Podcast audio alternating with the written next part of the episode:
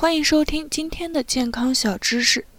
这样揉耳朵等于给全身做了养生操，气血通畅了，病痛也减少了。每天坚持揉耳朵十分钟，有利于五脏六腑以及全身的气血循环，气血通畅了，病痛也就少了。快来一起学吧！我们的耳朵上分布着九十三个穴位，全身器官组织在这里都有特定的反射区。躯体有病变时，往往会在耳朵相应部位出现疼痛、敏感、皮肤电特性改变、变形、变色等反应。第一步，掏耳朵，掏空五脏毒素。耳蜗是耳朵的中心区，五脏六腑对应的耳穴都在耳蜗里。对耳蜗里的各点进行刺激，能调和五脏。耳蜗不容易揉搓，所以要用手指掏。掏耳朵，把食指或中指的指甲剪掉，放进耳蜗里来回掏，争取让手指触及到耳蜗的每一处。每天掏一百次，但不适宜用力过度。第二步，揉外沿，四肢强健更长寿。耳廊外缘的耳穴呢，主要是对应着人的四肢。一般肢体强健而敏捷的人呢。耳囊外缘比较宽大，肢体瘦小的人，耳囊外缘就相对窄小。长期揉耳囊外缘可以促使四肢强健。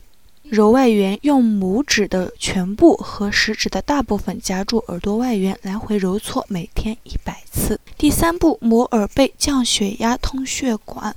耳背上有一个沟叫降压沟，它对应着人体的脊背。摩耳背的作用就相当于捏脊。可以调节全身的气血。摩耳背，食指和中指塞进耳蜗，从而反面托住降压沟。拇指指腹沿着降压沟从上往下摩擦，每天摩擦一百次。第四步，揉耳垂，健脑防痴呆。耳垂一带是耳朵的头面区，这一区的耳穴与人的头脑面颊关系密切。经常揉耳垂可以美容养颜、提神健脑。将食指和中指并拢塞入耳腔，拇指放在耳垂后面，三个指头尽量将头面区全部捏住揉动，食指和中指不动，拇指做搓揉动作，顺时针揉五十次，逆时针揉五十次，再把耳垂往下拉一拉。第五步，搓全耳效果翻倍，身强百倍。在对耳朵的各个区域进行了一遍按摩之后，还要搓一次全耳。这样可以使在先前按摩中获益的部位气机更加通畅，通达全身。搓全耳，用手掌搓耳朵，前后搓五十次，再上下搓五十次。这套动作做完后，如果觉得耳朵发烫，浑身充满暖意，手上也微微出汗，说明效果达到了，全身的气血、经络和肝脏都得到了一次锻炼和清洗。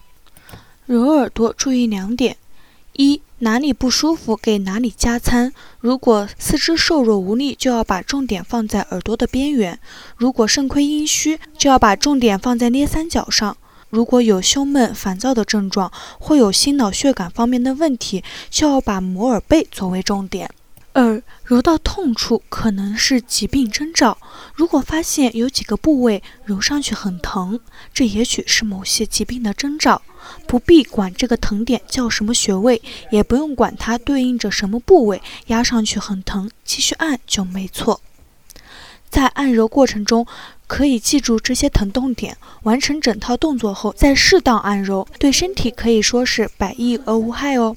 好了，今天的健康小知识就到这里，感谢大家收听，希望大家多多收听，多多点赞哟。